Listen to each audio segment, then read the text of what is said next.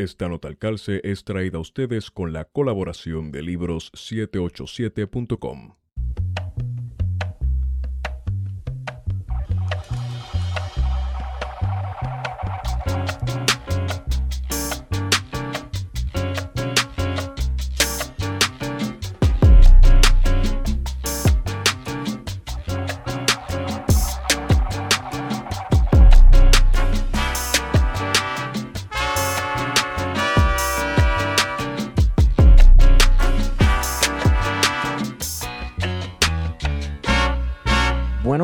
días, buenas tardes y buenas noches a todos y todas los que nos escuchan. Bienvenidos de vuelta, de regreso a su podcast preferido, Plan de Contingencia. Me acompaña, como siempre, Wario Nex Padilla Martí, que es la que Wario. Saludos Esteban y saludos a todos los que nos están escuchando. Y me place presentarles a ustedes a Carimar González Rivera, viequense exiliada. ¿Qué es la que Carimar? Saludos, buenas noches, buenas tardes o buenos días buenos a la días. hora que me esté escuchando. Pero por ahora saludos. Este ha sido Carimar Guario. Ha sido una mierda de fin de semana. Eh, les estoy hablando hoy lunes 4 de mayo. 4 de mayo. De hecho, martes. 4 de Martes. Martes, día 3, estoy bien perdido. Imagínate, es que es surreal. O sea, este fin de semana fue como un solo día eterno, dentro del cual pasaba mierda tras mierda tras mierda. Eh, claro, papá Dios no nos da lucha que nosotros no, nos, no podamos vencer y, y- y al final cerrando ese domingo. Sí, no, sea, empezamos, la llegó. sema- eh, empezamos el, el fin de semana con el... Pues que se descubre el, el cadáver, ¿verdad? De, de Andrea, un Sí. cadáver calcinado en Calle. Sí, Luego entonces nos levantamos con la noticia ese mismo viernes de la desaparición de Keishla. Eh, que termina con el desenlace de, de su cuerpo encontrado en la laguna de San José. sí. Eh, y ese mismo domingo eh, recibimos la noticia del fallecimiento de Carlos Romero Barceló, que sin duda fue un fin de semana pues sumamente difícil Sí. por todo lo que ha estado pasando en, en el país. Y comenzamos el- la semana eh, con la declaración de 30 días de duelo Está por el cabrón. fallecimiento de, de Carlos Romero Barceló. Está cabrón. Eh, Carlos Romero Barceló, que ha sido el, el autor intelectual de por lo menos tres asesinatos. Eh, Carlos Soto Arribí, Arnaldo Darío Rosado y Adolfina Villanueva, eh, Guario. rescatadora de terrenos Eh, en Loíza. Perdóname, esto es lo que con lo que se le puede vincular directamente que se sepa. Pero vamos, o sea, a los que nos están escuchando, yo no sé si esto va a salir antes o después, yo creo que esta va a salir antes, pero tuvimos una conversación con el profesor Che Paralitichi sobre violencia política durante la década del 70. Y, mano, esta isla fue un- en esa época un tiroteo incesante. Eh, Puerto Rico, o sea, históricamente Puerto Rico ha sido un país sumamente violento. Exacto. No importa en qué periodo uno busque, siempre va a encontrar eh, violencia por todos lados. Claro, claro. Y hablamos hoy con Herrero, eh, hoy martes, de cómo uno puede encontrar en el pasado, en los años 30, 20, eh, y lo hemos mencionado en otros podcasts, Sí. eh, donde los, mate- los machetazos, matar a una mujer a machetazos, era la orden del día, los libros de novedades, o sea, que era algo bastante normal eh, en los pueblos de Puerto Rico. Sí. Y es una violencia que todavía hoy se sigue reproduciendo, porque cada rato matan a una mujer a machetazos. O simplemente matan a una mujer. Sí. Así que, en, en síntesis, ¿verdad? Puerto Rico tiene un problema grande con la violencia, que es una violencia estructural, sistemática, eh, que tenemos que, que resolver como país, ¿verdad? Y, y yo creo que esto que ha sucedido con, con nos debe llevar a, a una reflexión profunda como país eh, y sobre todo a nosotros los hombres, eh, que tenemos que, que sentarnos a, a repensar, a desaprender conductas. Ahí iba, loco. Porque tú sabes que surgieron siempre los argumentos de difusión de culpa vienen por parte de un hombre. Y fueron hombres los que yo vi comentar, ah, porque es que el reggaetón y qué sé yo qué Bad diablo. Bunny, sí. Bad Bunny. Hoy yo tuve una clase con una, este, con un grupo de décimo grado y yo les puse la canción de Maelo Rivera de Si te cojo. Loco, eso es una canción sumamente violenta. Y no es que, como, como en una canción de reggaetón que de pasada te menciona algún comentario violento y lo sigue para adelante hablando en vez de, de- en vez de matar a una mujer, matar a aquel que me está fronteando, etcétera. No, no, no, es que la canción completa se trata si no me traes comida, te voy a dar un puño en la cara. Si no me lavas la ropa, te voy a dar un puño en la cara. Si miras a otro, lo miras viradito y lo miras con coquetería, te voy a dar un puño en la cara. O sea, por Dios, la canción, si te cojo, se llama la canción. Bueno, la orquesta Zodiac tiene una canción muy popular y que yo creo que es una de las canciones musicalmente más perfectas, que es Panteón de Amor. Mira para allá. Que uno se pone a escuchar la letra y es una canción hablando de un crimen, eh, de un hombre que va a matar a su esposa. Ah, yo la maté por amor. Exacto. No, y, la cosa es que es salsa como romántica. Tú sabes, ¿no? Es, Es romántica, pero es pesada también. es pesada, sí, sí, pero, pero no se está hablando de eso como desde un lado de crítica. Es casi algo romántico. Sí. Sí. Es una loquera. Entonces la difusión de responsabilidad en este país, principalmente de los hombres, se debe, hermano. Yo estaba hablando con mis estudiantes hoy que el producto final del machismo es la muerte, el asesinato de una mujer. Esa es la cúspide del machismo, ¿verdad? Pero de camino a esa muerte se dan muchas cositas pequeñas, tú sabes.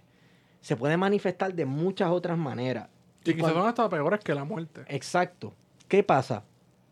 Que este, cuando se está hablando del tema del machismo y de las actitudes y comportamientos machistas, al vivir en una sociedad machista, brother, uno se ve identificado en un montón de situaciones. Uno, uno como hombre dice, diablo, puñeta, yo he hecho eso. Tú sabes, o yo he caído en eso, o yo me he visto a punto de caer en eso, o yo me vi en esa una vez, y que tú sabes. Y es, yo creo que por eso también el reflejo de estar a la defensiva, de, de coger y hacer una difusión de responsabilidad, que si eso es culpa del reggaetón, que si las mujeres deben aprender a escoger, es una inhabilidad de nosotros los hombres puertorriqueños de mirarnos al espejo y decir, diablo, estamos bien al garete, loco. Oye, y bien". no tan solo los hombres puertorriqueños, Ajá. las mismas mujeres también a veces siguen reproduciendo estos discursos Sí, y es por parte de cómo se ha formado la sociedad. Que, ¿verdad? Siguen diciendo no, porque ella tenía esto, no, porque ella hizo esto, se lo merece, porque hizo lo otro. Y no podemos seguir viviendo en un mundo así que sigue justificando el abuso contra la mujer, por más mínimo que sea, por- con, a través de micromachismo o hasta lo último, que lo último, que, que es sacrificar la vida de una mujer y de la forma más atroz que ha podido existir.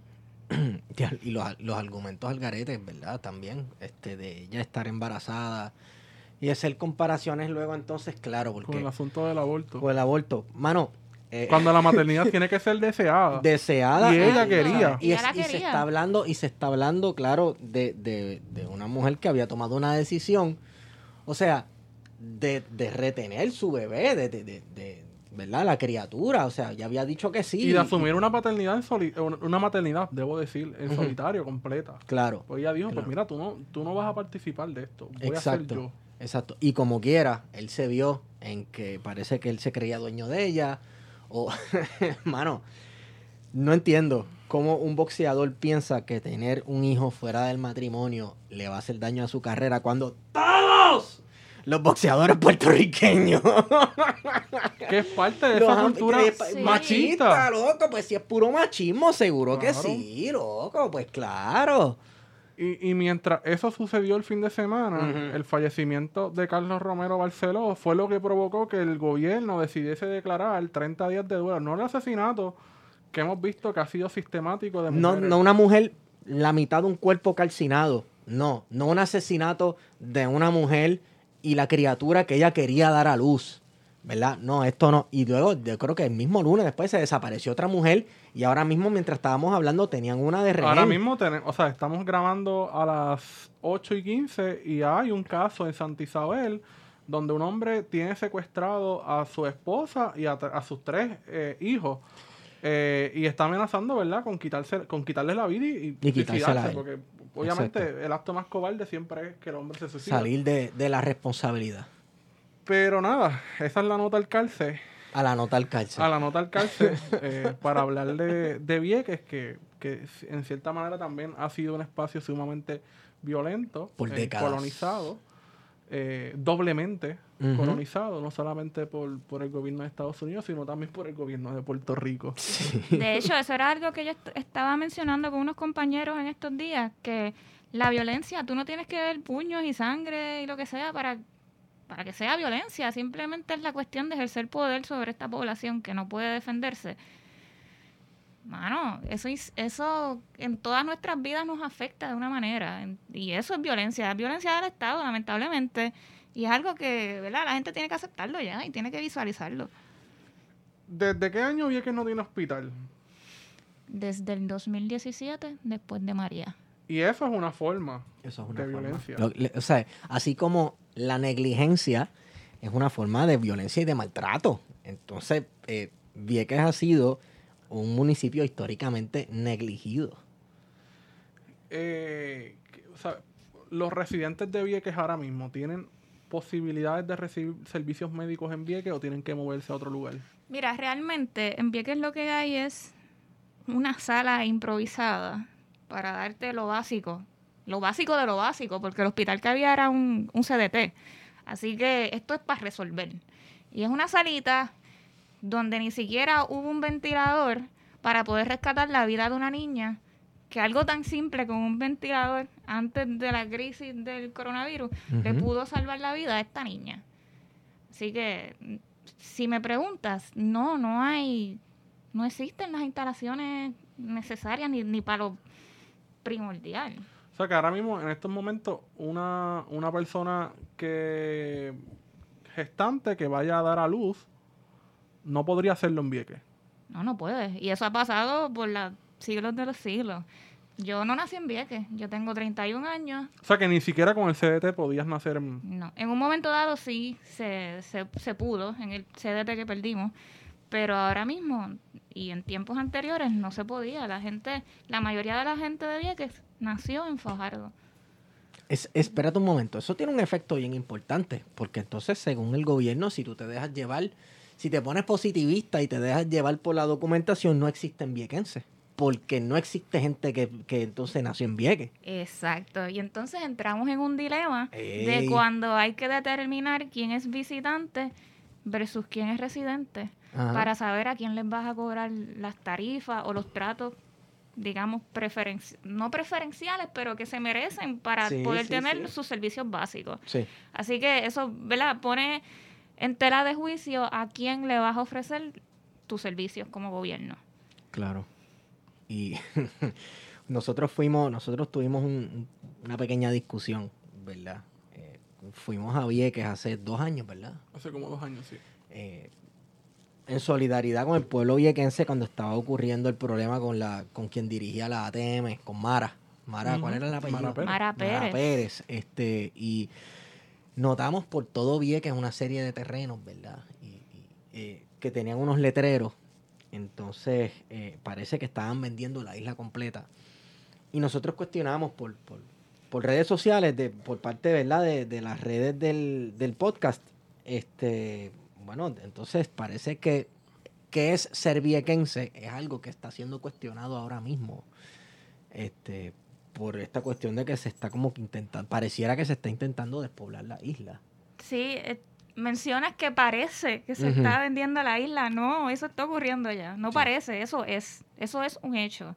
Y ha sido un hecho también por mucho tiempo. Ahorita estuve hablando con ustedes, les estuve hablando de la cuestión del plan Drácula, que era Sí. remover a, lo- a la población de Vieques y Culebra, incluso con sus muertos, porque si los muertos se quedaban en la isla, los visitantes iban a querer regresar, los residentes, a ver sus muertos. Y, ah, eso es... ¿verdad? ¿Cómo lo digo? Eh, sí, eso, eso ha sido una manera de, de- de Sí. querer despoblar las islas desde siempre. La cosa es que con el plan Drácula, obviamente, fue para objetivos militares de Estados Unidos y esta cuestión de mantener la hegemonía regional y mundial y los ejercicios con, con los miembros de la OTAN y de la, de la OEA y todo este tipo de cosas. Pero ya que la Guerra Fría se acabó, ¿por qué despoblar Puerto Rico cuando ya no es por propósitos militares? por propósitos de geopolítica. O confinar a los viequenses en una franja, porque mucho del territorio está, entre comillas, protegido. Sí. No, desde que la Marina estaba, confinó a la gente en esa franja y no permitió que la gente utilizara el resto de sus tierras para, para desarrollar su economía en el azúcar o en lo que fuera en, ese momento. Eh, as- así que sí, no, no, no podíamos aprovechar ese territorio para disfrutar de nuestras playas, porque las mejores playas están en lo que es la reserva ahora y en lo que antes era eh, terrenos de, de la Marina Sí. que antes de eso eran de los viequenses. Y pues, ¿en qué quedé? Pero fíjate, eh, hay algo bien interesante que no mucha gente sabe. En Vieques había eh, existía la industria de la ganadería. Había mucho ganado. En Y el azúcar. Y el azúcar. Y el azúcar. Tuvo Entonces, centra- eh, dos centrales, ¿no? La Central Esperanza, la Central Playa, Playa Grande. Grande. Y hay familias, de esas familias que todo el mundo reconoce el apellido en Puerto Rico, familias de abolengo puertorriqueñas que sus orígenes son o ganaderos en Vieques o dueños de cañaverales y administradores de cañaverales en Vieques, que hablo, ¿verdad? La más co- reconocida es la familia Benítez, ¿verdad? De, don Jaime. Don Jaime, mira qué misericordioso soy. Don Jaime Benítez y Félix Benítez Rexach, que El del vienen de esta por si familia. acaso. El del. Normandy. exacto, exacto. Este, entonces, claro, con, con la militarización de la isla, curiosamente en un periodo donde el resto de Puerto Rico se está transformando la economía de una agrícola a una industrial, eh, lo que se hace con Vieques es que se desmonta completamente el sistema económico agrícola, pero se, re- se reemplaza pues por las bases militares, porque era lo que necesitaba Estados Unidos en ese momento. Y es casi como de una película de horror que hasta los muertos te los quieran sacar de allí. No, eso es horrible. Es horrible, loco, porque, porque se está traqueteando con la memoria de la gente. Sí. Que, que tú recuerdes, eh, de pequeña siempre hubo estos problemas con la transportación. Mira, sí, los problemas con, con la transportación siempre han existido, pero eh, últimamente la, la agencia ha estado en decadencia y yo entiendo que es con el propósito de justificar una privatización. Por ejemplo, nosotros teníamos, la agencia tenía alrededor de 10 embarcaciones. Ahora mismo todas están fuera de servicio, menos la Gallo Blanco, que está a punto de morir, por decir así. Pero no tenemos ni una sola lancha aparte de esa que nos dé servicio y que sea propiedad del gobierno. Y pues esos servicios ahora quien los da es la Puerto Rico Fast Ferries o la o HMS, que es la compañía nueva contratada. ¿Desde cuándo tú sientes que los servicios empeoraron en, en- de transportación a Vieques y Culebra? Desde Fortuño. Vaya. O sea, no es coincidencia. No es No es coincidencia. que llegaras hasta aquí, porque Fortuño es un cabrón. Mira, Ley 2022, privatización de la Sí, autopista, loco, pero es que, Están Fortuño- vendiendo todo. pero todo. loco, es que Fortuño es el Emperor Palpatine de la... por- ¿Sabes? Cabrón, ese tipo es el, el vendedor por excelencia. Como pan con mantequilla, loco. Y entonces me, me está curioso lo que mencionas porque dices que de momento se fue creando las condiciones para la privatización, que es un poco lo que se hizo con la telefónica, en el Sí. que la telefónica literalmente llevó teléfonos, comunicación de fibra óptica a todos los rincones del país cuando se nacionalizó Sí. en los 70.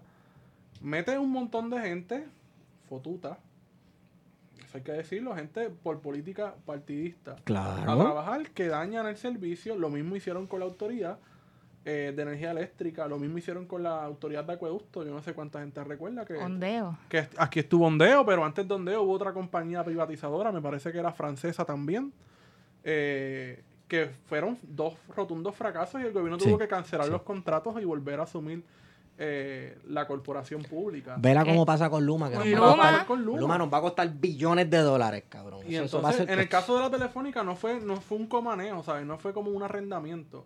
En el caso de la telefónica fue vamos a venderlo y que se joda. Y lo ya. que saquemos y ya. exacto. El aeropuerto fue que se que el, el comanejo por como de también. 50 años, una cosa así. Sí. Claro, cuando Eduardo Batia y García Padilla y todos los animales que... Que lo pudieron Exacto. cancelar. Pero, pero no les dio la gana. en la cuestión de Vieques, quien empezó todo esto fue García Padilla también. Por ¿Oh, lo sí? menos la de la de la privatización de Sí. ahora con el contrato de 23 años, eso comenzó con, en planes con Alejandro García Padilla. Mira para allá. O sea que entonces uno ve que a, a partir de la gobernación de, de, de Fortunio se va creando ¿verdad? todo el ambiente para la privatización. Se comienza a desproteger las lanchas, a no darle mantenimiento, a vamos a dejarlas fuera de servicio. Eh, creas todo ese ambiente para la privatización. Claro. Pero entonces comienza el plan de Puerto Rico Fa- eh, Ferries con García Padilla, Con Fortuño. con Fortunio. Sí. Y entonces le da continuidad. eh, Se le da continuidad porque no, de hecho no, ¿verdad? Ya todas las lanchas estaban, se estaban rompiendo en- y pues, ¿qué es lo más rápido para justificar esto? Pues vamos con la Puerto Rico Fast Service. Y la gente se opuso en un principio. Lamentablemente llegó un momento en que la gente vio que los servicios de la ATM eran tan malos que defendieron la privatización. Porque esa es otra cosa también, que empiezan a, a crear las cosas tan malas para que en la conciencia colectiva se quede que lo privado es lo bueno, que lo privado es lo eficaz. Cuando se sabe que todo esto ha sido un problema de mala administración por las batatas políticas que ponen. Claro, y, y- y es totalmente adrede. O sea, tú descalabras el sistema público para justificar la privatización. Esa es la estrategia. Cuando em, había mencionado anteriormente un contrato que eran como de 700 millones de pesos. Sí, ese es el contrato de la APP. Ese es el contrato de HMS Ferries. Ajá. Son 23 años de contrato donde se le entrega a esa compañía, que supuestamente es mejor porque viene de Nueva York, eh, pero se le entrega a esa compañía por 23 años en la operación y mantenimiento de las lanchas. No es que la ATM, no es que ellos van a traer lanchas nuevas, es que la ATM le va a dar las lanchas a ellos por un dólar. ¿Qué? Sí, un Pero, dólar. espérate, espérate. parece un buen negocio, no sé. ¿Para quién? ¿Para quién? ¿Para quién? Pero espérate, y espérate, ¿y dónde es que entran los 700 millones? ¿Quién es que recibe 700 Ah, millones pues de pesos? HMS Tú le recibe das, mira, 751 millones. si Eso tú es le lo que das, proyecta P3. Mira, y, y HMS Ferries no administra ferries de transportación que estén pasando por un área como el pasaje de Vieques y Culebra, que es un pasaje, no sé quiénes han ido a Vieques y Culebra, pero saben que el mar no es Está Chopi, picado, chopi, chopi, está picado, está picado. Ajá, no, no, no es como los lugares donde ellos están prestando servicio, que son ríos, eh, que, el- que, Sí. que las mareas, ¿verdad? Son bastante tranquilas, que, que las corrientes son súper fáciles.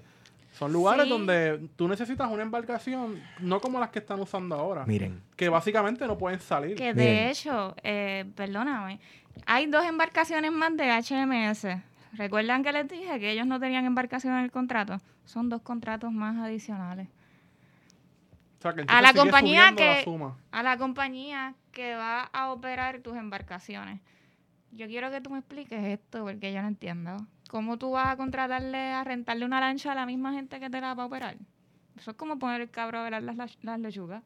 Sí, no es un contrato que Claro. no, no tiene ningún beneficio para el país y mucho menos para los residentes de Vieques y Culebra. Oh, definitivamente. en esa compañía te un amigo de Fortuño. O sea, Fortuño ¿Verdad? hizo con eso, o García Padilla, como, Bueno. For- como el mismo Fortuño hizo con, con, el- con el expreso, con la carretera. Metropista. Con Metropista, que se buscó un Siempre hay pana. alguna forma en la que o te ponga a trabajar en la junta de gobierno, o te doy contratos de asesoría. Que fue o, lo que pasó con Fortuño. O me inviertes con alguna persona, un pack, un super pack. Exacto. O sea, por, por menos que eso, meten presa a la gente en otros países por mucho tiempo. Eso se llama corrupción. Entonces Eh, queda. la puerta al- giratoria. Exacto. Y Pero entonces tenemos dos cosas. Es, es bien interesante porque estoy aquí haciendo la comparación como con Luma. Luma es una compañía que fue creada en el 2020. Ajá. No tiene el expertise de... Digo, Puerto Rico tiene unas particularidades que la gente tiene que comprender. Ajá. Estamos en el Caribe. Somos una ínsula. Bueno, en este caso somos un archipiélago. Gracias. Aunque no queramos a veces reconocerlo.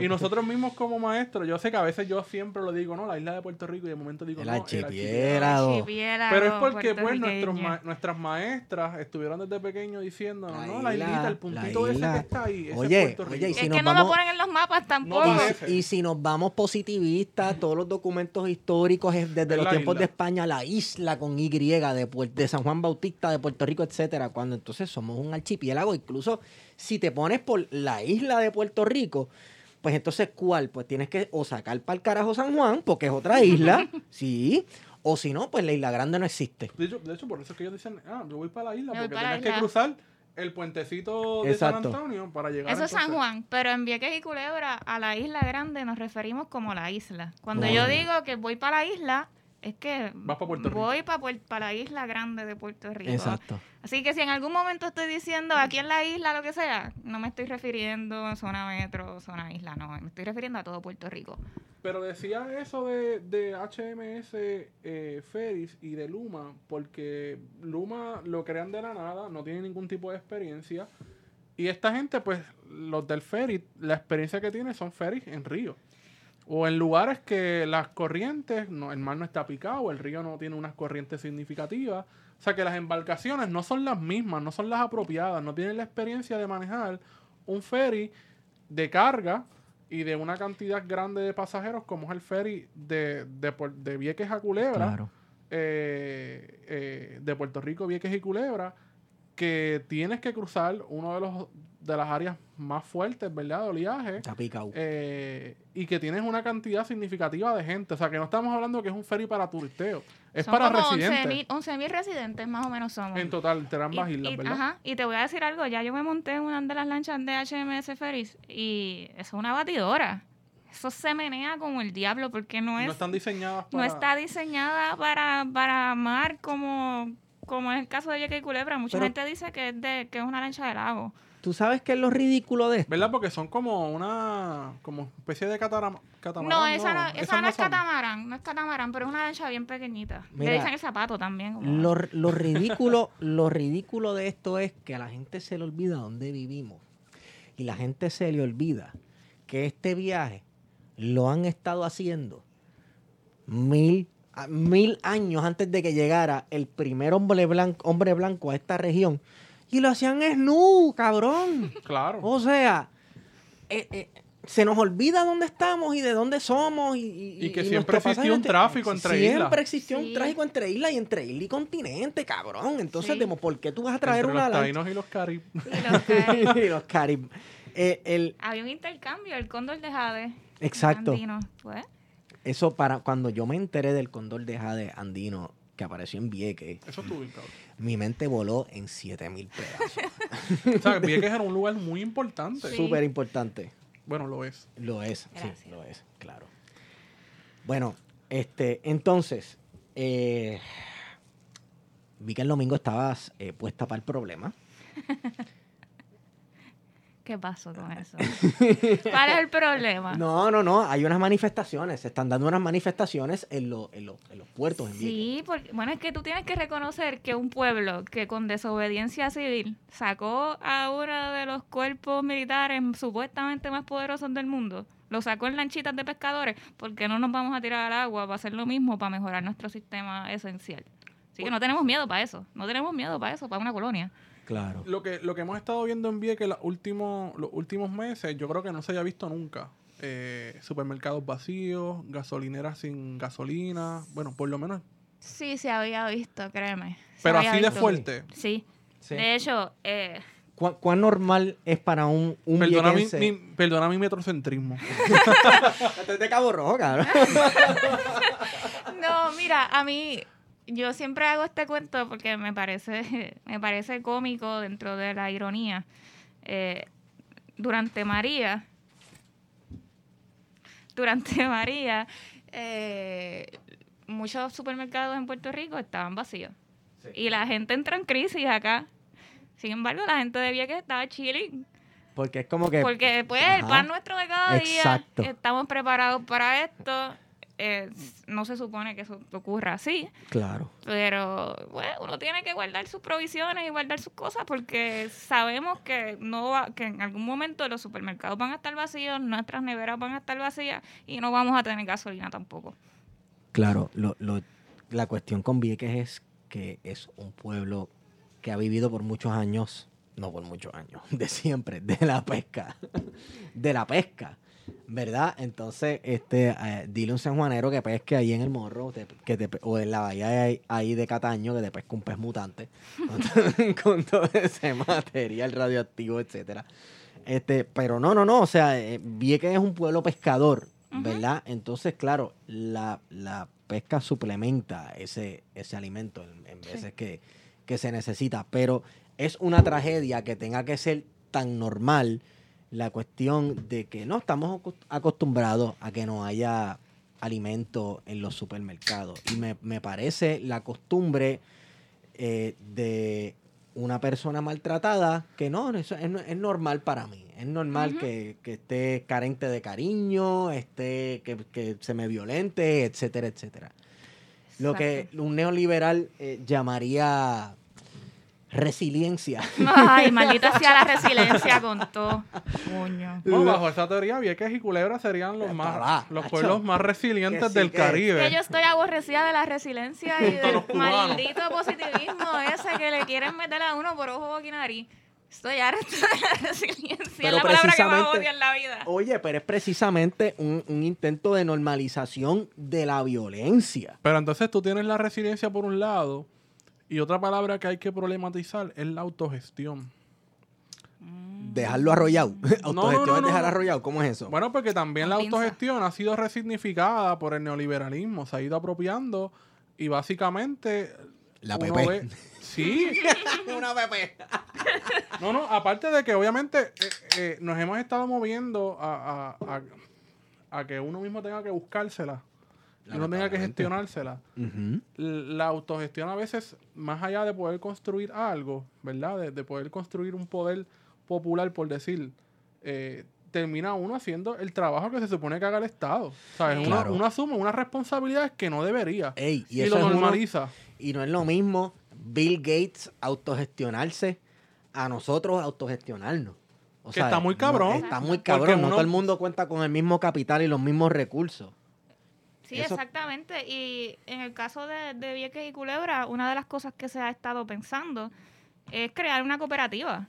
Es decir, vamos, vámonos de, vamos a salirnos de este sistema y vamos a coger las cosas en nuestras propias manos porque somos los únicos que sabemos los problemas que enfrentamos. Sí. Porque mientras siga el gobierno al frente, lo que estamos haciendo es, ¿verdad? Esta gente va a seguir dándole, no sé, solamente se acuerdan de nosotros cuando es Semana Santa o cuando es high season y están los turistas y, y no están conscientes de lo que está pasando. Probablemente porque no hay una persona viequense y culebrense que esté dentro del proceso, que pueda Claro. democratizar eso, que esté la participación.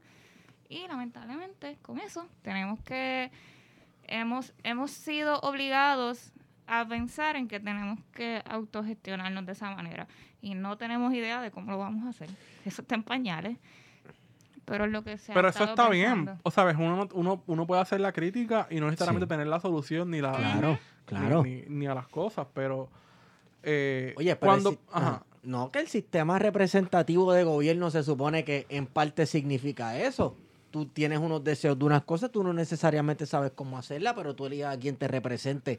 Que se Y para eso no supone. tiene el, el común, el que la gente pueda reunirse y deliberar y Claro. decidir. Y mira, vamos a hablar, que esto es lo Claro. que queremos. Pero es El, que con- cons- el consenso es hacer una cooperativa, ¿no? Sí, pero volviendo al tema de, de la democracia representativa. Yo no sé por qué tenemos un pueblo que escoge a Johnny Méndez, que no ha servido de nada. Vaya. Johnny Méndez, Son cosas que a veces uno no se puede... Johnny Méndez, si me estás escuchando, tú no sirves. Venga Pero acá. ese tipo de cosas son complicadas a veces de uno poder entender, de cómo puñetas... Pero ¿de dónde es Johnny Méndez originalmente? ¿Tú no crees que una buena solución sería asignar un legislador, o sea, un representante y un senador a cada a los municipios, a las islas municipios? Alguien que lo represente directamente y no necesariamente parte de un distrito. Tiene sentido. tiene Para mí tiene para mí eso tiene mucho sentido. Se- un senador por Vieques, un senador por Culebra, un, sena- un representante también para cada uno, o uno para, bueno, no, uno para las dos islas, no, ¿verdad? Porque. Yo no soy viequense. ¿Qué, qué opinas? ¿Qué opinas de uno para las dos islas? Eh, tenemos muchos problemas en común, pero no, puedo, no puedo hablar por Culebra. Hasta hace unos años, Vieques y Culebra tenía encontronazos. ¿O sí? Sí, pero eh, era más bien por, las, por la misma situación en que el gobierno nos ponía. Eh, Cuando, como Culebra siempre ha sido bien reconocida por el turismo, Sí. Pues usualmente las mejores lanchas se le, se le daba Culebra, porque Ah, allá iban los turistas. Sí. No era una cuestión preferencial hacia los culebrenses, pero indirectamente los beneficiaba a ellos. Pero como ya el sistema está tan malo, eh, la gente se ha dado cuenta, mira, ¿no? Nos están poniendo en contra a nosotros mismos, nos están dividiendo. Sí. Y ahora, cuando, ¿verdad? Cuando se están percatando de esto, pues se están haciendo manifestaciones simultáneas, estamos colaborando con gente de Culebra y yo entiendo que ahora sí tenemos más poder para seguir pidiendo y seguir para adelante. Porque hay acción directa, coordinada entre ambas islas. Exactamente. Te iba a preguntar, eh, el pa- la pasada Semana Santa, ¿cómo, ¿cómo funcionó el servicio? ¿Fue mejor o intentaron hacer el aguaje para el turista? ¿Cómo empiezo? Mira, los viajes de Vieques, por lo menos los de Vieques, se supone que sean de cuatro a seis viajes y de vuelta. En Semana Santa aparecieron 12, 13 viajes y de vuelta en un día. Y funcionaron. No los hicieron funcionar. ¿Cómo así? ¿Cómo así? Las pararon. Ah, cierto, ¿verdad? Cierto las protestas, ¿verdad? ¿Verdad? ¿verdad? Ey. sí, esa, ¿verdad? Ese, esa, esa era la premisa. Si no hay comida para nadie, no podemos comer todo. Si no hay caldero para... ¿Cómo es que dice el dicho? Si, si el caldero no está para nosotros, no hay para más nadie. Ah, claro. Pues la- esa era la, ¿verdad? La importancia de esa manifestación era, como se olvidan de nosotros el resto del año, vamos a impactar a los turistas porque es como único podemos acaparar la opinión pública, porque mientras tanto no podemos meter presión, no podemos hacer más nada si no paramos el sistema de lancha. Y mucha gente va a decir, ay, ustedes se están disparando a los pies eh, porque están deteniendo el sistema de lancha, se están haciendo un daño. No, es que estamos cansados ya. Hemos estado 20 años pidiendo, por favor, por favor, dame una mejor lancha. Y no ha funcionado. Pues, ¿qué es lo próximo? ¿Qué es lo próximo? Que no sea meter presión. Acción directa. Esa misma semana estuvo Johnny Méndez y Pierluisi, ¿cierto? O Sí. más o menos. en- Sí, ahí fue que Pierluisi tuvo, creo que tuvo una conferencia para hablar de Luma. Que mira cómo lo utiliza, que se va a un sitio aislado Claro. para hablar de Luma. Para que no vengan este tipo de preguntas, que la gente le iba a caer encima con preguntas sobre este contrato. Sí. Y sí estuvo Johnny Méndez. Y, y, y sabes qué es lo peor, que ese día, ese día que ellos estuvieron, decidieron utilizar los recursos de Fura para transportar a todo ese chorro de, de batatas políticas en lanchas de Fura. Pero fue hermoso ver la salida de Johnny Méndez. Fue hermoso, sí. Fue Con hermoso. bombos y platillos lo recibieron y con bombos y bombos y platillos platillos. lo botaron para el carajo. Pero ciertamente es frustrante saber que la gente haya votado por No, Johnny pero, Méndez. pero, pero, pero, o Porque sea, Johnny Es Méndez, el distrito representativo de Johnny Méndez es- me parece que es una parte de Luquillo, Fajardo, Vieques, Vieques y Culebra. Es al garete, pero... está el garete. O sea, Sí. ¿tú, tú crees, tú como viequense, Que fue presidente de la Cámara, que tenía todo el poder político del mundo para Y no resolver hizo un el problema de carajo. No hizo, Culebra. no hizo un No hizo carajo. un Aparte carajo. de sentarse en esa silla, hacer no sé qué carajo. a A declarar oración, a Ah, declarar ¿verdad? oración. Ayuno y oración. Que Exacto. parece que no le sirvieron de tres carajos. Porque, pues, Así no una mismo. mejor persona. no es una mejor persona, el país no está mejor y bueno, en realidad Johnny Méndez no fue un buen presidente de la hizo mucho daño. Hizo demasiado daño. cañón. ¿Te sientes representada como viequenses por Johnny Méndez? ¿Qué pregunta es esa? ¿Qué sé yo? Las preguntas que te harían en los programas de radio donde los invitan para no dejarlos hablar. Evidentemente no. Ven acá, eh, ¿piensas que, bueno, en, en tu, te voy a preguntar sobre Vieques, ¿verdad? No, no Vieques y Culebra. ¿Piensas que Vieques es un municipio ignorado en los medios de comunicación? Claro, claro. Mira, para decirte más, en estos días estuvo alguien de... ay, de uno de estos programas de bochinche, que ahora no me acuerdo el nombre, diciendo que si no permitían carritos en la lancha, ¿por qué la gente llevaba carritos en la lancha? Sí, la. Serás morón, porque nuestra comida viene en los carritos y todo viene en los carritos. ¿Qué, Claro. qué, qué te pasa, loco? Claro.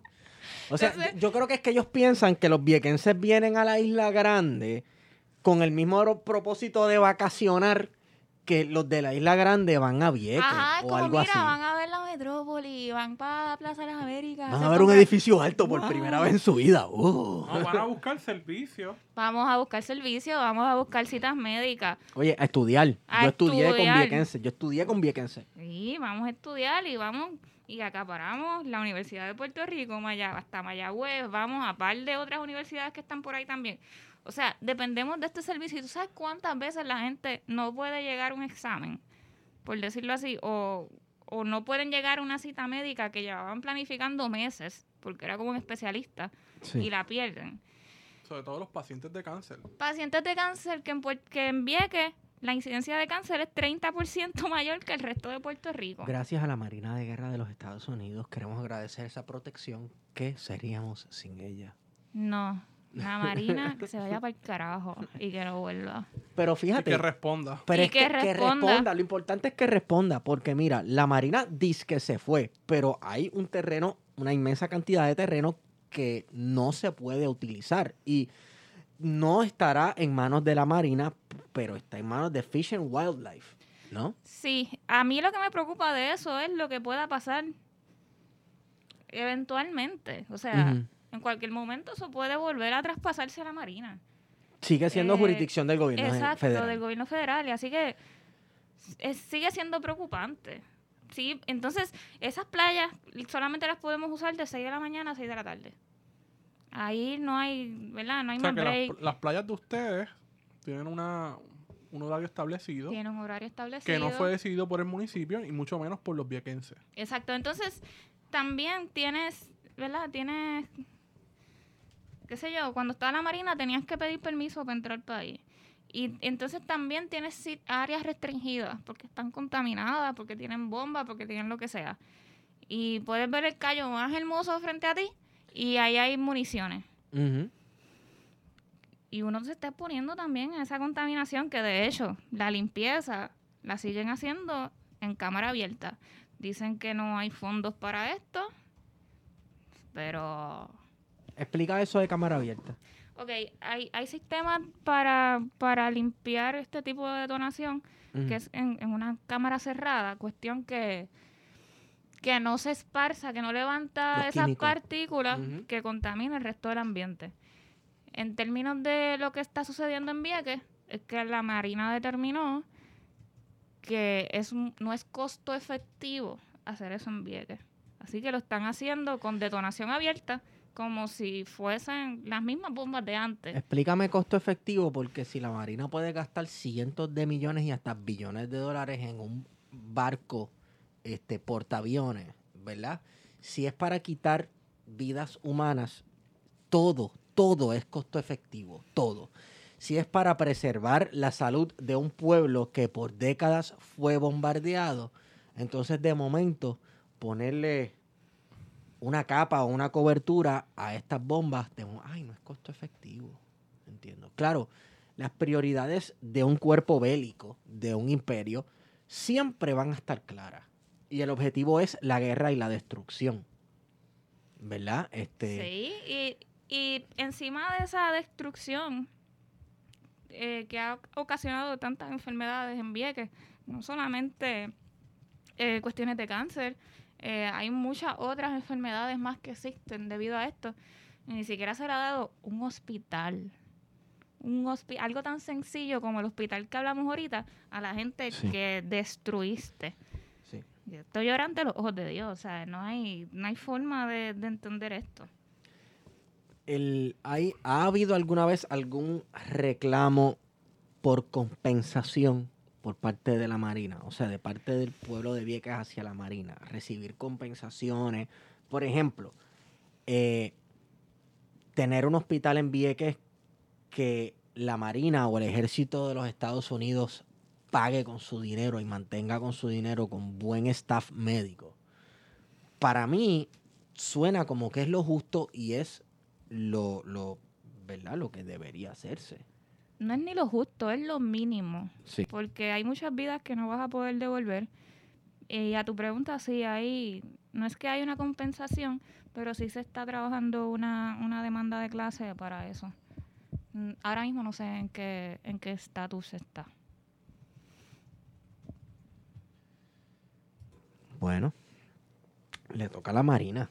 O sea, la bola está en la cancha de la Marina porque en realidad han sido quienes han afectado negativamente la vida de los viequenses por décadas. Y entonces, salir es como la Marina se fue y, y dejó a Vieques como Roselló, padre, dijo cuando salió de la gobernación de ahí, les dejo ese desastre. Jódanse. Este, yo hice el desastre, pero ustedes van a tener que bregar Que con él. resolver. Claro. ¿Cómo tú ves el asunto de lo de digo, yo sé que y, y lo mencionaste al principio de cómo la Marina desplazó a, a la población y lo y, y los puso, ¿verdad? En una franja. Pero ¿cómo ves el asunto ahora de con las leyes 20 y 22 con todos estos gringos que están llegando? Los Bob- ¿Antecede a las leyes 20 y 22? Los Bob Gavinsky de la vida. ¿O esta ley los ayudó a que vinieran más en manada a quedarse con Vieques? Los ayudó, pero ya existía. Esto, esto ya existía y era evidente por muchísimo tiempo. ¿Cómo yo me siento con eso? Pues ustedes saben, nos están dejando sin tierra, nos, nos están dejando sin la posibilidad de tener una vida a un costo accesible, a tener tierra, a tener nuestras propiedades. No podemos hacer nada de eso. Entonces, como, como les mencioné antes de esto, eh, aparte, eh, los que los graduados de bachillerato en Vieques en el 2016 se determinó que ganan menos que la gente que se gradúa de cuarto año en Toa Baja y Dorado. Eso está en el informe de- Sí. del Instituto de, Instituto de Estadísticas. Así que cada día se nos hace la vida mucho más difícil. No hay comida con lo de las lanchas, así que también eso eh, sube los costos y pues no, no podemos, ya prácticamente no podemos vivir allí. Claro. Y oye, hablando, ¿verdad? De un bachillerato, ¿cuáles son las mejores opciones para un viequense que quiere tener o una viequense que quiere tener una educación superior? ¿Cómo que cuáles son las mejores Bueno, o opciones? sea, ob- Para- obligado tienen que irse de Vieques, Ajá. o a menos que quiera viajar todos los días o dos o tres días en semana, que eso está cabrón. Tuve compañeros de clases, compañeras de clases, todas eran mujeres, que eran viequenses y era como que no, eh, tengo que, no, yo solamente puedo tener clases hasta tal hora porque tengo que coger la lancha. Y eso está bien cabrón. O sea, encima de que es un problemazo, es súper complicado este, el- el estudiar en la universidad, entonces cuando llegas a Vieques te devuelves, no, como que no hay opción para uno tener una vida digna.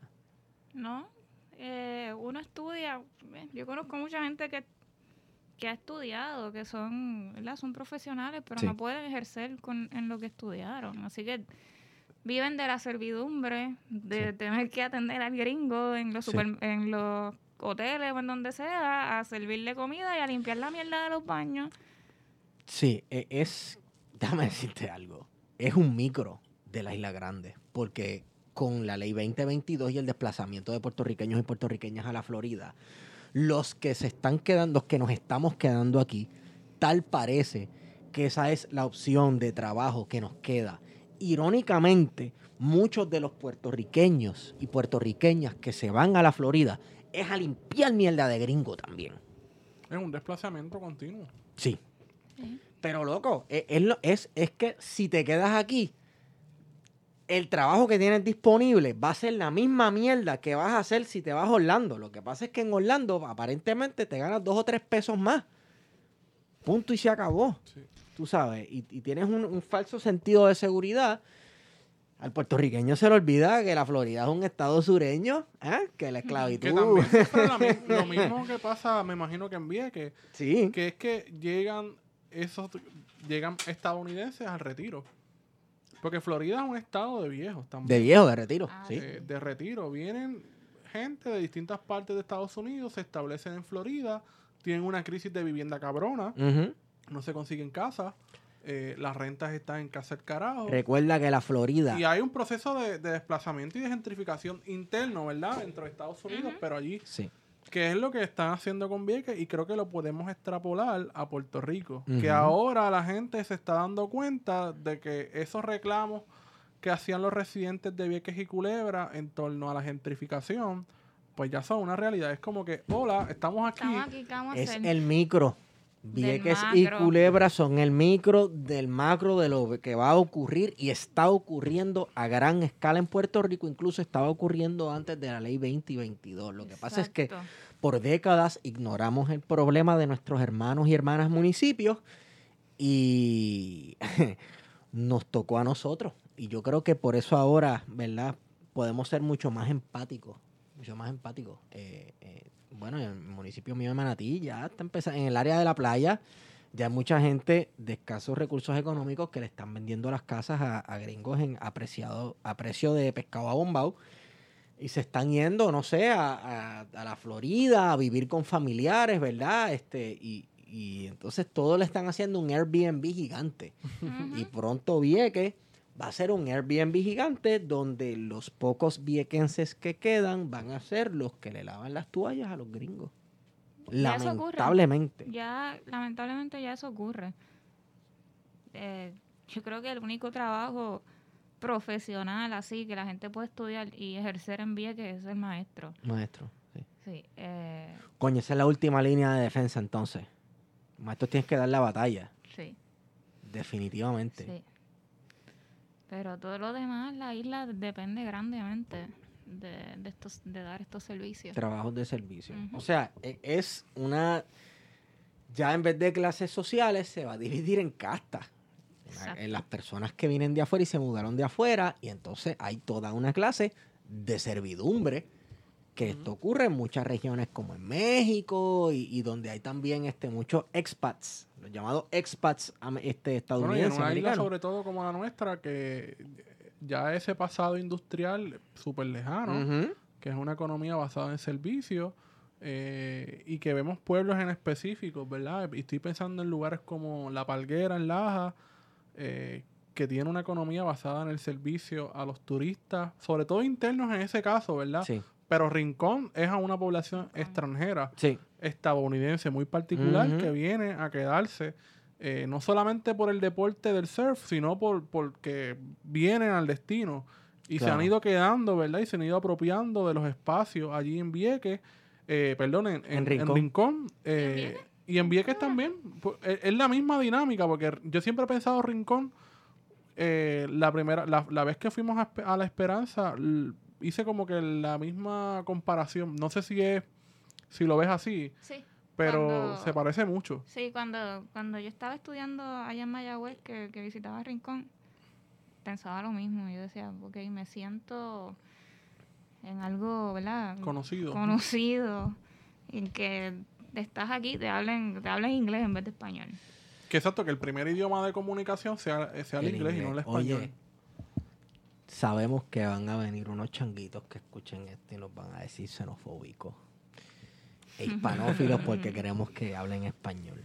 Lo que pasa es que no es lo mismo ser xenofóbico, que no estamos siendo xenofóbicos, a un plan colonial totalmente fríamente calculado. ¿Ok? Esto lo van a convertir en un archipiélago hotel y nos van a hacer como a Hawái. Que Hawái se lo pasaron por la piedra, número uno, desplazando a los hawaianos o destruyendo o matando a los hawaianos originales hasta que quedaron como seis gatos, sustituyendo la población de servidumbre o sustituyendo la población, ¿verdad? Este, o, apoderándose de los terrenos o de la producción económica. En el caso de Hawái eran grandes extensiones de terrenos agrícolas con siembra, ¿verdad? De piña, etcétera. Y nada, y poner un, un gobierno marioneta que sirva a tus intereses hasta luego entonces poder anexar el territorio, cosa que fue sumamente fácil con la sustitución de población que hubo en Hawái. O sea, es, es el modus operandi con las islas en el caso de Estados Unidos. Y vamos, en los 50, Cuba iba por el mismo camino, brother. O sea, la mafia, la mafia, organizaciones criminales eran dueños de la industria de turismo en Cuba, ¿verdad? De hecho, por eso fue que la mafia fue uno de los principales colaboradores o autores de casi todos los intentos de asesinatos que sufrió Fidel Castro en vida, que tuvieron que esperar a que se muriera de viejo. Y los mafiosos volviéndose chotas para el gobierno federal y todo eso, y Fidel fuerte, qué lindo Fidel. Este, pero parece ser el modus operandi de Estados Unidos con, con sus territorios que son islas. Está cabrón. Es una forma de es, una forma de colonialismo, ¿verdad? No es la conocida clásica, No, exacto. pero es una es una forma, ¿verdad? Con los asentamientos. Eh, no sé si fuiste, bueno, no, pero fue producción la que nos hizo la, la, la similitud con los asentamientos judíos sí, eh, en, en en la, la franja de Gaza. Eh, y, y ciertamente, pues, un poco lo que hace Estados Unidos. De algún lugar tuvo que haber prendido el, esta- el Estado de Israel. Claro. eh, las mismas prácticas. Y es un poco lo que han hecho en Puerto Rico, específicamente en Vieques y en Culebra, y en otros lugares, ¿verdad? Del archipiélago, Rincón, Sí. eh, pero también en Dorado, por ejemplo, en Dorado están haciendo un hospital para millonarios. ¿Cómo Loco, fue? sí. Están pero haciendo un hospital para millonarios. no el gobierno, ¿verdad? Pero ¿Cómo que para millonarios? ¿Cómo para es así para mismo, los... para ley gente rica, 2022. es un, es un hospital boutique. Sí, Es un hospital boutique. O de- sea, para fomentar el turismo médico. Pero O sea no, que si para- yo quiero venir para acá a hacerme una cirugía plástica o lo que sea, ahí es donde me voy a quedar. ¿Será? O para un tratamiento de cáncer o algo, Sí, pero sí, eh, sí. está destinado para una población que pueda pagar, ¿verdad? Que pueda sufragar eso- Eso esos es así. gastos de salud. eh, y mientras tanto, estoy casi seguro que Dorado solamente pide un CBT. Mira, Hmm. Esto sí, tiene un CDT. Hospital para Vieques, por favor. Esto es lo chévere del hospital paramillonario de Dorado. El que conoce Dorado y el que conoce la región y el que es un fanático de los sapos y caimanes como yo, que se ha metido en cuanto babote de agua hay, sabe que esa área es un pantanal y que ese hospital está sobre relleno de piedra. ¿Ok? Así que construyan su hospital que tarde o temprano se van a cagar en su vida porque el mogote se los va, digo, el mogote no, el babote se los va a tragar. Y esa es la historia de muchas comunidades de gente riquita en Dorado que están construidos sobre humedales. Y uno dice, ay, qué trágico el humedal. Diga, porque el humedal desapareció. Señores, el humedal no desaparece. El humedal está ahí debajo de todo ese pedregal. y va a reclamar Y la tarde o temprano, exacto, tarde o temprano, eso va a calar y va a reclamar su espacio, el agua y el humedal y el babote y, el- y lo que sea. Eso es lo que pasa también en, en todas estas comunidades que están construyendo sin, sin permiso o, bueno, con permisos eh, misteriosos. Por ejemplo, en Vieques, uno dice, mira, este gringo se está quedando con esta playa. Dale un tiempo, dale un tiempo, el litoral desaparece y ya tienes el, el agua metiéndosela en la casa. Ellos están llorando, no, no puedo, esta casa la estoy perdiendo. Y entonces Como el rincón. pide como mitigación del gobierno. Ajá, entonces, chico, mala tuya, te metiste ahí, ¿qué esperabas? Sí. Como en Rincón, que tú no vas por una, hay ciertas playas en Rincón que uno va y la mitad de la playa son casas comidas o locales comidos No. por el mar. Córcega. Ex Córcega, hablo específicamente de Córcega. O sea, yo, yo recuerdo mi bachillerato, visitar Córcega, playa. Y vuelvo, qué sé yo, termino el bachillerato, o vuelvo ahora de visita y yo, ajá, ¿y la playa dónde está? Y en Los Cocos también, ¿en la playa dónde está? Esa misma No zona allí de, de Rincón, donde una, un complejo de viviendas completo Sí. tuvo que ser cerrado porque el huracán María Ay, que socavó. colapsó, ¿verdad? Sí. Sí. Y entonces, ¿quién, quién asume la responsabilidad de eso? ¿Quién va a hacer la, el- el- la mitigación? ¿El gobierno? El Sí. gobierno entonces tiene que asumir el costo de tener que demoler ese edificio, quizás reubicar a esas personas que compraron allí sabiendo que no podían o que no debían comprar. Eh, y entonces todo le cae después al gobierno, después que un planificador o un desarrollador eh, sacó unos cuantos millones de dólares. Oye, con las contribuciones que nosotros hacemos. Que de hecho, hablando de contribuciones, hoy un, un tipo de acá de la isla me pregunta, ¿por qué están parando las lanchas? Eh, eso, yo estoy pagando contribuciones para eso, para yo estar gastando y que ustedes estén parando las lanchas. Pues mi hijo, brega con eso. sea, tú, tú me estás diciendo que tú estás preguntándote sobre las contribuciones que tú pagas por esta mierda y te están desmoronando el resto del O sea, país. pero Y mira, te Pero es que también, o sea, si él está con- pagando contribuciones por eso y ese sistema no está funcionando, o sea, pues tú apoyarías eso porque, tipo, te están cogiendo de pendejo porque estás pagando contribuciones por algo que no está funcionando tampoco para lo que se está pagando. No, él argumentó que porque no se lo dejaban a la libre competencia. Ah, claro. Ah, claro. sí, claro, la libre competencia, claro. Por no se puede ejemplo, discutir con estúpidos. una de las fuentes de financiación de los municipios, ¿verdad? Es el crimen, o sea, el, el impuesto de la propiedad. Sí. Y entiendo, quizás estoy al garete y alguien me puede corregir cuando escuche esto, pero entiendo que las personas que reciben el beneficio eh, de la ley 20 y 22 están exentos de pagar eh, a la- al CRIM. Ah, de verdad. Y el CRIM es la principal fuente de ingresos de los municipios, de cualquier Sí, municipio. sí. Eh, y sobre todo un municipio como Vieques, que es pequeño, me imagino que debe ser más del 50% eh, de los ingresos, debe ser por parte del CRIM. Lo Ah. demás es el IBU y las patentes, pero el Oye, pues eso explica mucho por qué... no es beneficioso al final del día para los municipios. Sí, pero eso explica mucho por qué mi madre recibió una notificación con la construcción del huracán María. Que no, que no tenía permiso y las casas de alrededor no tenían nada. Así que, ajá, ahora entiendo. Sí, ¿Cómo que no tenían permiso? ¿Cómo así? Es una construcción en respuesta a, al huracán. O sea, estamos resolviendo. Sí. Y pues, como es una construcción, el, el- el municipio quiere recaudar, pero está cobrándole a los propios residentes que se fueron, que se vieron afectados con el Sí. huracán, que el Estado ni el gobierno ha estado respondiendo porque ajá, no, no han hecho nada, o si han hecho, han sido promesas y promesas a través de los años y no hacen nada. Sin embargo, a los gringos o lo que sea, no le, ¿sabes? No le, no les requieren nada de eso. Ni siquiera para los que están rentando las casas para turismo, tampoco se les está recaudando directamente a esa gente. O sea, es casi como si el impuesto fuera una penalización al residente Eso es así. de Vieques. Y entonces, Pero eh, lo vemos en la isla grande también, en, en lo que está ocurriendo Sí, ahora con las sí, leyes sí. 2022. Sí. Así que sí, es, es un reflejo, es un reflejo de lo que va a seguir pasando y ocurriendo acá en la isla grande. Ok, esta pregunta a mí siempre me surge cuando hablamos del desplazamiento de puertorriqueños y puertorriqueñas. ¿Cuál es el end game? ¿Cuál es el objetivo final de este desplazamiento? Podemos comenzar por el micro, hablando de Vieques, pero lo que ocurre en Vieques lo estamos viendo ahora. en lo Puerto estamos Rico. viendo ahora en Puerto Rico, en la Isla Grande, ¿verdad? Ya que Vieques es la colonia de la colonia. A- a- conversaba eso contigo el otro día.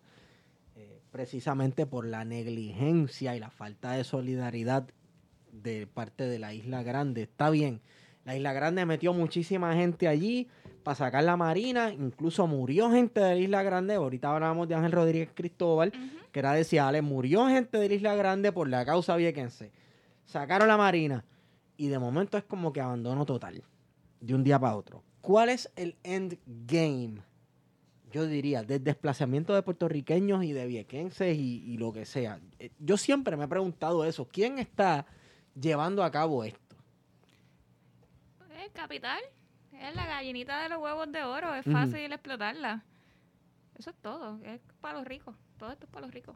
Yo siempre pienso, ¿verdad? En una cita de Albizu que decía que querían querían las aulas, pero no los pajaritos. Exacto. Y exacto. me parece que es la mejor forma de poder ilustrar lo que está sucediendo, ¿verdad? De que al final del día lo que quieren eh, es, el archipiélago completo, todo el territorio nacional, sí. eh, todos nuestros recursos, y no les interesa un carajo las personas que viven en este archipiélago Y y, aquí- y incluso prefieren incentivar que las personas se muden Sí. y se trasladen hacia los Estados Unidos. Mira, y aquí hemos mencionado, mencionado varias veces como nuestra clase política es un intermediario, funciona de intermedia- intermediario y de facilitador ante ese gobierno imperial y eso se notó muchísimo cuando salieron las 500 páginas del chat de Telegram en las cuales se dijo eh, sueño con un Puerto Rico sin puertorriqueños. Los que cogen la lancha están locos. Eso también se dijo en el chat. De verdad. Sí. Digo, esa gente no tiene que coger. Mira, ninguno de los, este- es- de los integrantes de ese chat ha tenido que coger transporte público en su vida. Punto. Nunca. Punto. Ni han tenido que vivir al límite. Punto. Se acabó. Están los hijos del cañaveral y están los hijos del privilegio. Tú sabes. Y esa gente son los hijos del privilegio. Punto. Y mucho más cuando estás hablando de una persona como Ricardo Rosselló. De verdad que yo no entiendo a los PNP que votaron por ese cabrón. Sí, no, pero, pero ciertamente uno está viendo e- ese desplazamiento de, y, y vemos como una clase política está al servicio completamente de toda esta gente que está llegando a Puerto Rico, que le dan unos exen- una- unas exenciones contributivas a cambio de nada. Sí. ¿Sabes? Porque cuando uno pone a hacerse un análisis eh, objetivo y, y- y- Científico ni de derecha ni de izquierda. la realidad es que tú, tú no ves tú no ves ningún beneficio económico, ¿sabes? Eh, tú dices, si tú vas a dar un- un- un- una, una exención contributiva, pues hazlo porque hiciste un estudio eh, y dijiste, coño, pues si yo hago esto y decimos a esta persona de pagar estas contribuciones por tantos años, pues yo espero que esta persona me genere tantos empleos y me, me genere unos empleos de forma indirecta eh, y que tengamos estas proyecciones. No, no hay nada, es a cambio de nada, es una tarjeta en blanco. Oye, ¿y, ¿y tú crees que es porque no hay un estudio o porque simplemente es, mala plan. voluntad? Porque a cambio de nada, ¿es- ¿será que es a cambio de algo? Sí, no, ¿verdad? Lo digo en términos, ¿verdad? De, de, de- de- Porque yo quisiera pensar que es por falta de estudios, como, ¿verdad? Como no sucede a nosotros, que son estudios inventados y data inventada también. que les piden siempre estudios. Ay, ¿cuál es el estudio para hacer una cooperativa de, de Eh, transporte? esos, Claro. estudios no, esos estudios no sirven, realmente no sirven. Son, son datos manipulados, son... No, pero tú sabes que estamos en una cultura del dato. Los datos son, son los, los datos. datos. Y, y no solamente Jay Fonseca, ¿verdad? Porque a- a- recordemos cuándo- cómo se da el proceso de cierre de escuelas en Puerto Rico. Se creó un portal que se llama Abre Puerto Rico. No sé cuántos lo han Sí, visto. sí, Abre visto. Puerto Rico para Abre cerrar Puerto la escuela. Y Abre Puerto Rico, y mi ma- no me importa. Abre Puerto Rico, eh, O sea, que las notas que están dando en Abre Puerto Rico era para justificar esto. Yo ¿quién pensaba que esto en la era... Junta de Control Fiscal? Ay, Dios mío. Yo Esa es la pensaba- realidad. Si uno ve quién es el fundador de Abre Ajá. y quién es uno de los principales ahora analistas de la Junta de Control Fiscal, es la misma persona. ¿Quién es, quién Así es, que quién con es, esto quién de los datos también hay que tener mucho cuidado. ¿Quién es? ¿Quién es? Qué Porque- decepción. Yo pensaba que esto era un, un ejercicio de transparencia. Claro, pero con este asunto de la transparencia ciudadana y la supuesta rendición de cuentas, hay que coger las cosas con pinzas, ¿verdad? Porque uno, detrás de, de todo esto, de todo esto imaginario, de cómo el neoliberalismo se apropia de todas esas cosas que pueden ser buenas, como la autogestión, la transparencia ciudadana, la rendición de cuentas, siempre aparece el cabrón neoliberalismo y se lo apropia y lo resignifica. Y este es el caso, por ejemplo, de Abre, que le daba unas notas a la escuela, que era una información muy vital, pero de repente muchas de esas escuelas que cerraron eran precisamente las escuelas que estaban jodidas eh, académicamente. Y en eso, zonas rurales. y en zonas rurales, escuelas que estaban jodidas académicamente, pero desde que, desde que, desde que mirada, desde la óptica de las famosas pruebas de aprovechamiento académico o, la- o las pruebas de pruebas puertorriqueñas Sí. que no medían absolutamente un carajo, que solamente medían eh, aprovechamiento de acuerdo a unos imaginarios estadounidenses. Ah, sí. ¿Sabes? Que no la estaban diseñados para, para la- Puerto sí. Rico. Exacto. Y con esa mierda de la data, del- de los informes de aprovechamiento académico, la Junta de Control Fiscal, sin ningún tipo de análisis, eh, más allá de lo que estaba depositado, ¿no? Es que esta escuela está en mejoramiento profesional, en, en plan de mejoramiento, tiene tantos estudiantes, vamos a cerrarla. Y nunca se le consultó a las comunidades, nunca se hizo un estudio eh, de necesidad. Y todo esto, ¿verdad?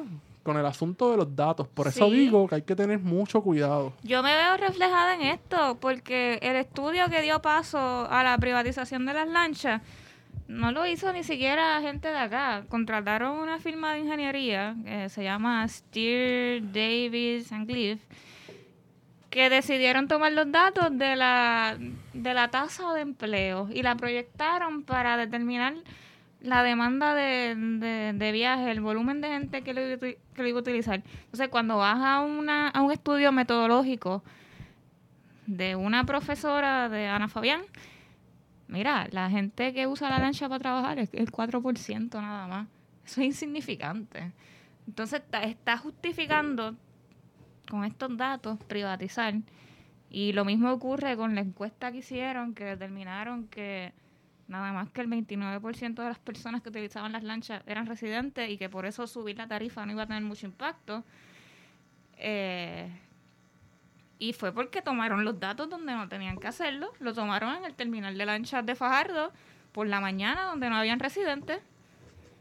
Evidentemente eso es o manipular los datos o no sabes nada de estadística. Y, y entonces, eh, suponer que tú no estás prestando un servicio para la ciudadanía, tú estás prestando un servicio público, que al igual que las escuelas, pues responde a unas necesidades, ¿verdad? Y a un compromiso que tiene el Estado con esas personas, porque las lanchas de Vieques y Culebra son para lo que son los caborrojeños, la carretera número 10 y la, ca- la carretera número 2 y la carretera número 100.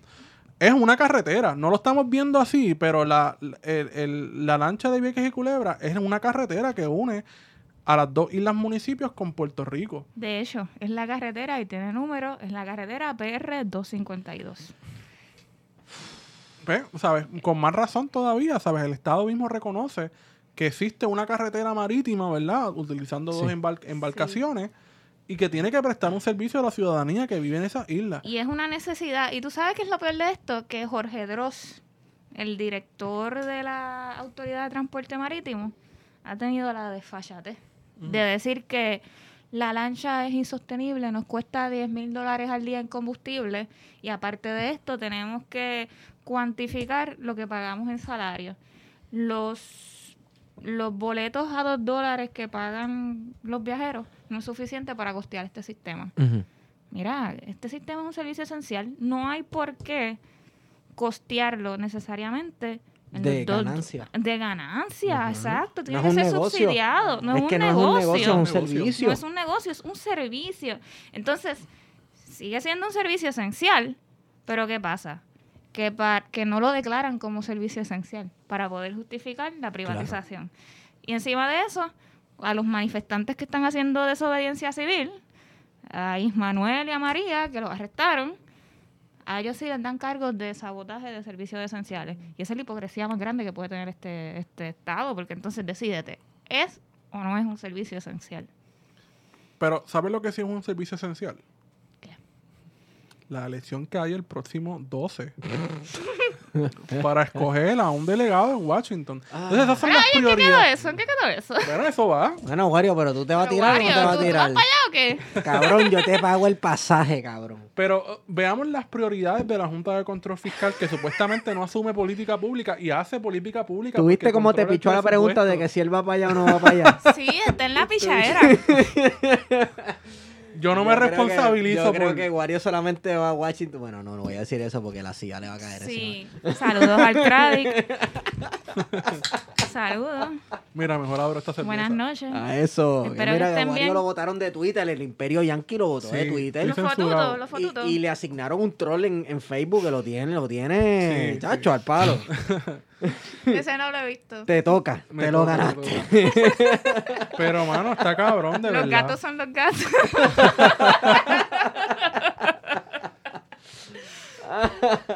No, no, esta cultura de los datos. y de los gatos también. los Y de los gatos. Bueno, este. Ok. Como viequense Dime. que eres, ¿cuál, cuál es una, ¿cuáles son decisiones inmediatas, soluciones inmediatas que se pueden tomar? Tienen que cancelar el contrato de HMS Ferries porque es ilegal. De hecho, se aprobó en una junta que estaba incompleta porque el viequense que estaba para representar ahí estaba trabajando extinguiendo fuego en California. Así que faltaba gente para aprobar este contrato. Para empezar, es ilegal. Eh, es un contrato que es leonino, que no tiene beneficio para nadie más que para la empresa privada. Reduce la cantidad de viajes de 6, los reduce a 4 en la primera fase y luego a 2 en la segunda fase. sube el, el costo de la tarifa para los turistas a casi 12 dólares. A los residentes también lo sube a razón de 1% cada tres años. Digo, 1% cada año, pero se puede subir cada tres años. Así que vamos a decir que es un por ciento anual, por decir así. Y pues, ajá, eso, lo inmediato es cancelar eso y tener las lanchas que sirvan, que sigan el protocolo de COVID, que sean por lo menos de 400 pasajeros, porque son. Es, es, el, es, la, es el volumen de viajeros que tenemos en el primer viaje por las mañanas, a las 6 de la mañana. Y ahora mismo la lancha que hace esa capacidad, que es la única que está sirviendo la Cayo Blanco, tiene dos cuartos que no se pueden utilizar porque no tiene insulación. Y, algo tan sencillo como la insulación, que es algo que, se puede arreglar, pues no la tiene. Y si esa lancha se prende en fuego, esa insulación no va a parar eso, en esos cuartos. Así que por eso nos están acuartelando en dos cuartos de la lancha y están reduciendo la capacidad. Y por ende, no se está pudiendo, no se está pudiendo dejar espacio para llevar a cabo los protocolos de COVID, de COVID-19.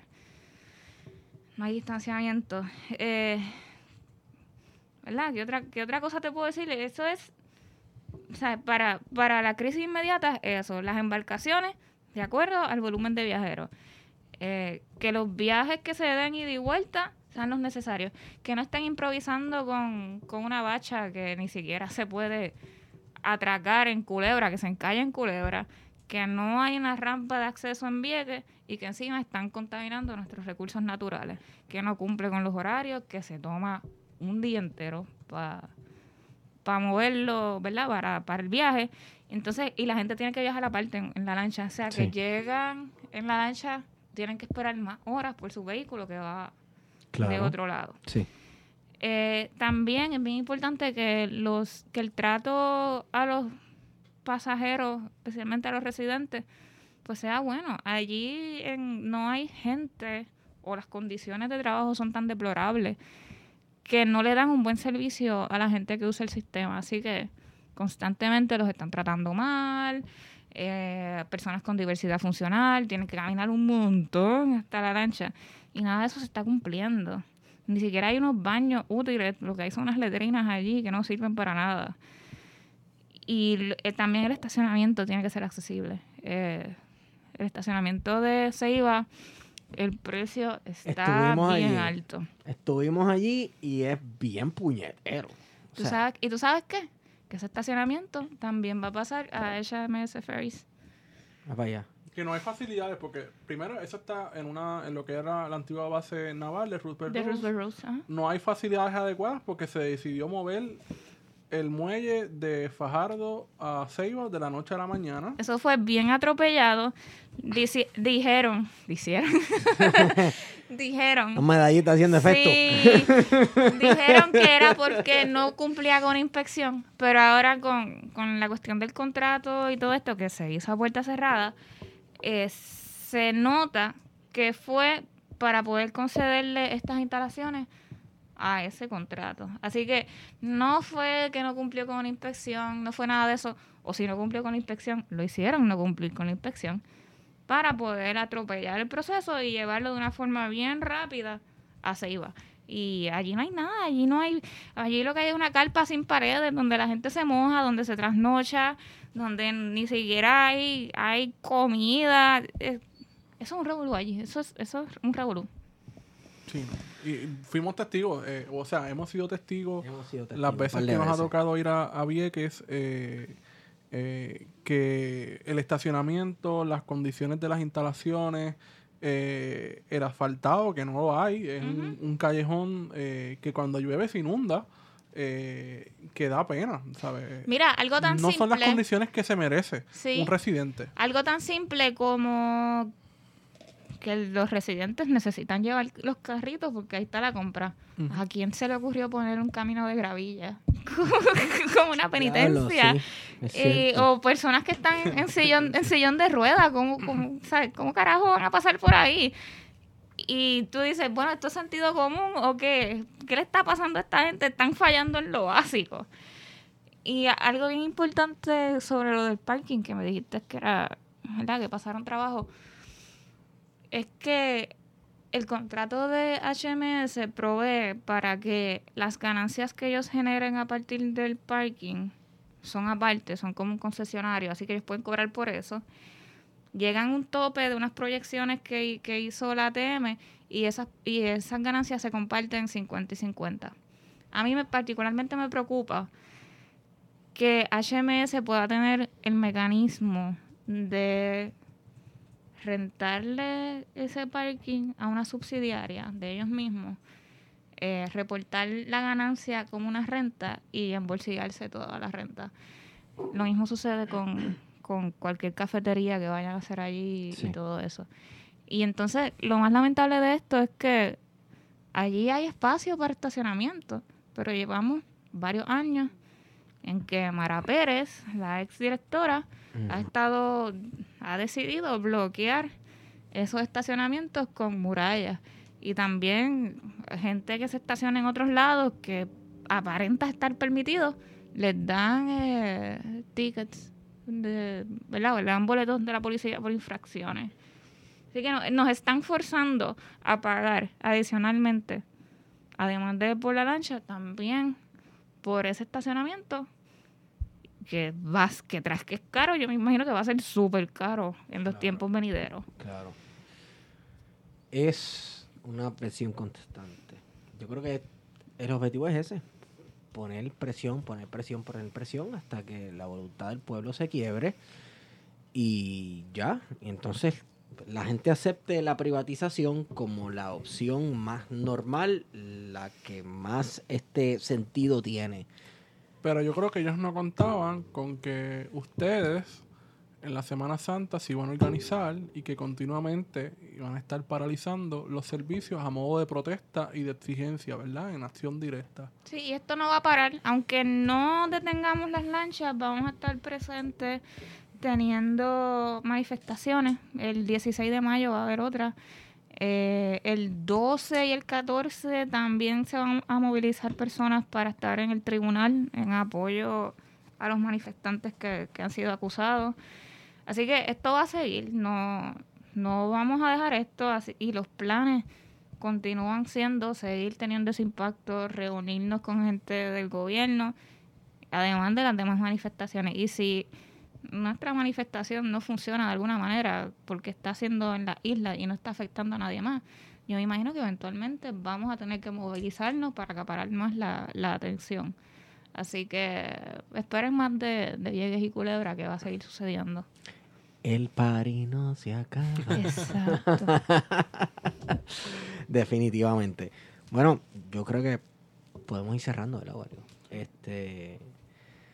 Carimar, ¿algún mensaje para la isla grande de Puerto Rico? Puerto Rico es un archipiélago. Diablo. Hemos hablado de esto todo el podcast, Esteban. Bueno, Pero hay que desaprender eso. No, ya pero o sea, contundente. El resumen de todo esto es ese, precisamente, que el puertorriqueño y puertorriqueña no avanza y entiende que Puerto Rico es un archipiélago, así que los servicios del gobierno precisamente tienen que ser elaborados como servicios para un archipiélago y no nos olvidamos de nuestras islas municipios, de nuestras hermanas y hermanas viequenses y culebrenses. Es como que eso fue Puerto Rico archipiélago. Es como, ¿no has estado escuchando todo este rato?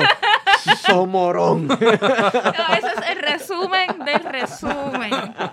Eh, Yo no necesito ni que internalicen todo lo demás, con que internalicen esas palabras. Claro. Yo creo que es suficiente para, para entender lo que está sucediendo.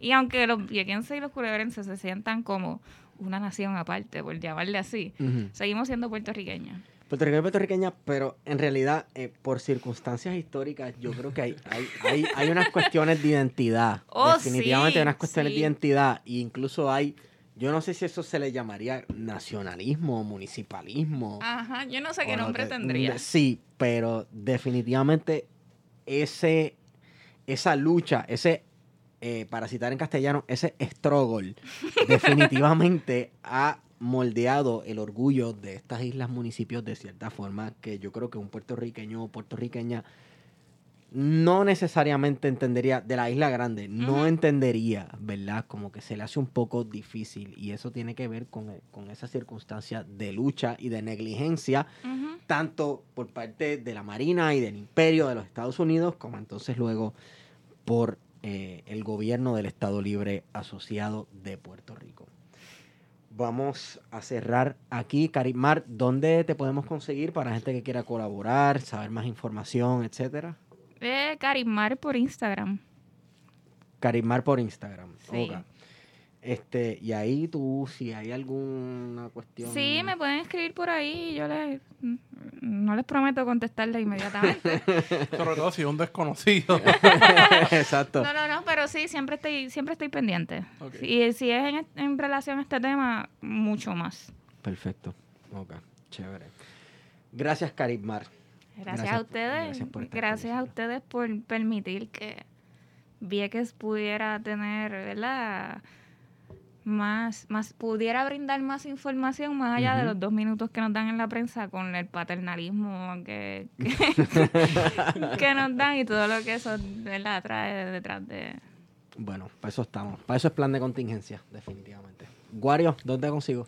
bueno, me puedes conseguir en Instagram por Guario Eh, Ah, Guario lo votaron para el carajo de Twitter. eh, y, y me reafirmo en que no vas a borrar. no voy a borrar y que se mueran la gente de la Junta de Control Fiscal. Excelente, qué lindo. Todos y todas. Romero, y todes. Romero, espero que estés en el infierno porque no pudiste cumplir con tu impunidad. Tuviste impunidad aquí y tienes que pagarla de alguna manera. Mano, de cierta manera yo me siento hasta derrotado. O sea, yo no creo. Yo me siento derrotado. Yo no ¿Verdad? Eso, eso. Yo no Sí, estoy vamos a hablar de eso. No soy el vamos a hablar de no eso. soy el Vamos a hablar de eso. Vamos a hablar de eso. Porque vamos, ok, habemos personas, habemos seres humanos que creemos en, en, Yo estoy en- encabronado por en eso. la otra vida, ¿verdad? Como yo. Que si no te toca en esta, te toca en la otra, etcétera, etcétera. Pero, mano, cero impunidad. O sea, el tipo se murió. O sea, y mira cuando nos enteramos, él se murió a las 9 de la mañana y nos enteramos como a las 10 de la noche. O sea, probablemente él murió acompañado de su familia, en un ambiente muy cómodo, etcétera. ¿Tú crees que alguien le estaba sus- susurrando al oído? Carlos Soto Arribi. No, nadie le estaba susurrando al oído, esa es la mierda. Oye, Se, murió decirle- como dice la canción de El Necio de Silvio Rodríguez. Se murió como, como vivió. Exacto. No, Déjame decirte algo. Un dato poco conocido por mucha gente.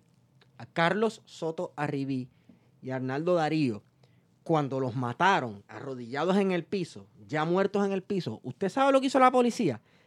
Les meó los cadáveres. La policía les orinó encima. Esa evidencia aún existe en el cuartel central de la Policía de Puerto Rico, en algún local de evidencia viejísimo. Y esa ropa de esos muchachos tiene meao de policía. ¿Sabes? Cabrón, hasta, o sea, ni muerta puñeta puede la gente vivir en paz en este país, la gente que no este, decida vivir una vida arrodillado, cabrón. Y este tipo le tocó morir de casi 100 años, rodeado de sus seres queridos, cómodo, con su familia, etcétera, después de haberle hecho ¿Y eso todas las bien? No está bien, No, cabrón. no, pero en el sentido de él, que eso está bien que se haya muerto. con su 30 días. familia, 30 días de. Pero está cabrón porque, ¿sabes? El cabrón muere impune. Claro que eso no significa que yo no haya cogido, Tranquilo. ¿sabes? La Juma. La el que había que pitor- coger. el eso no el quita pitorro que mucha gente cabrón. celebró. Pero la realidad es que uno haciendo el balance, uno está encabronado de que el tipo haya muerto impune. No, ¿Cómo pagó. cuántos años tenía él? ¿Ochenta y pico? ¿Ochenta y pico? ¿Ochenta y pico? Feliz Bueno, fue fundador del PNP. Exacto. El único, fund- el último El fundador. último, el último fundador del PNP. Dito se murió como Ferrer sin ver la estadidad.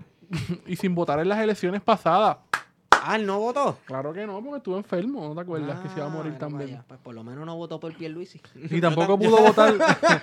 tampoco pudo votar en la Por el, por el plebitruco. por el plebitruco. Ya, mira para allá. Y no va a poder votar por los candidatos de la FED, digo, de la estadidad, o sea que se llama. Sí. Pero, nada. Eventualmente grabaremos algo sobre esto. Sí, algo, ¿verdad? Un poquito más elaborado. Este país y la psiquis de este país Duele. Tiene, este país duele, pero tenemos mucho que sanar como nación. Tenemos mucho que sanar como nación. Y las sanaciones y los procesos de reconciliación tienen que darse en esta vida, no en la próxima. Yo lo siento. Sí. Yo lo siento. Bueno, me consiguen a Stigón por Twitter. A Wario ya no lo pueden conseguir por Twitter porque él es rebelde, aunque no siga a los demás. ¿Cómo es? Porque no sigo a los demás. Y a Carimar por Carimar. Carimar Por Instagram. por. Instagram. Perfecto. Y con esa hemos ido con ustedes. Plan de contingencia. Building into the clean blue skies, the island is on the move. Apartment complexes, bilingual schools, modern hospitals, luxury hotels. Progress can be seen everywhere. This is Puerto Rico. Progress Island, USA.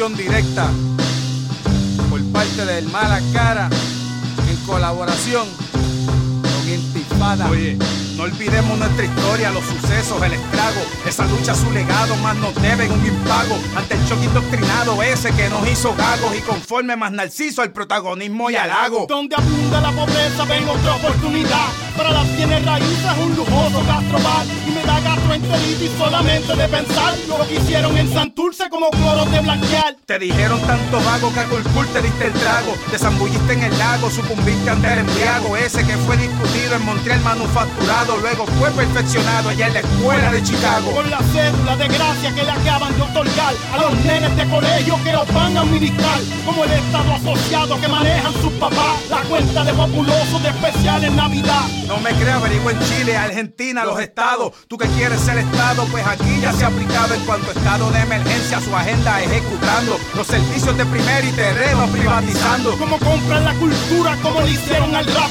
como le hacen al graffiti de nuestra comunidad. Se lo roban y atribuyen como un interés social de su nueva fundación y se deducen el tax. Puedo seguir mencionando, contando, enumerando y sermoneando lo que a tiempo real van acaparando. Ando buscando acción directa, un pueblo que lucha en protesta, reclamando sus derechos, exigiendo una respuesta. Con la crisis y temblores, con el último huracán, nos curamos del espanto y ya paramos de temblar, porque no tenemos miedo de volver a celebrar en aquella fortaleza donde fuimos a Oye, Y esto que estamos pidiendo es acción directa.